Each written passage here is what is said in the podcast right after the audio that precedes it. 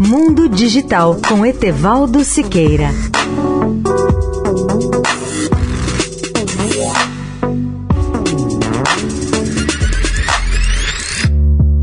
Olá, amigos da Eldorado. As divergências entre Estados Unidos e China dominam cada vez mais as áreas de microeletrônica, computação e também telecomunicações.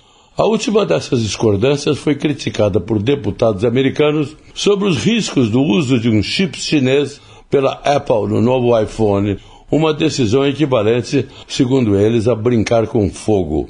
Esse chip é fabricado pela Yangtze Memory Technology, YMTC é a sua sigla.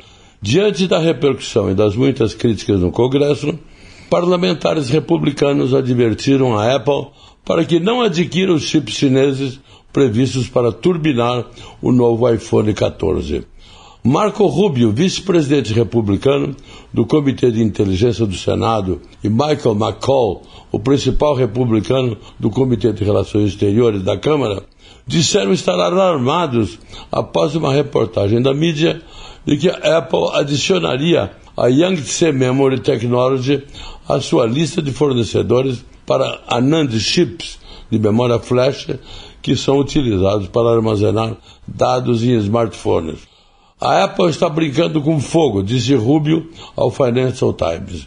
Ela conhece os riscos de segurança representados pela YMTC.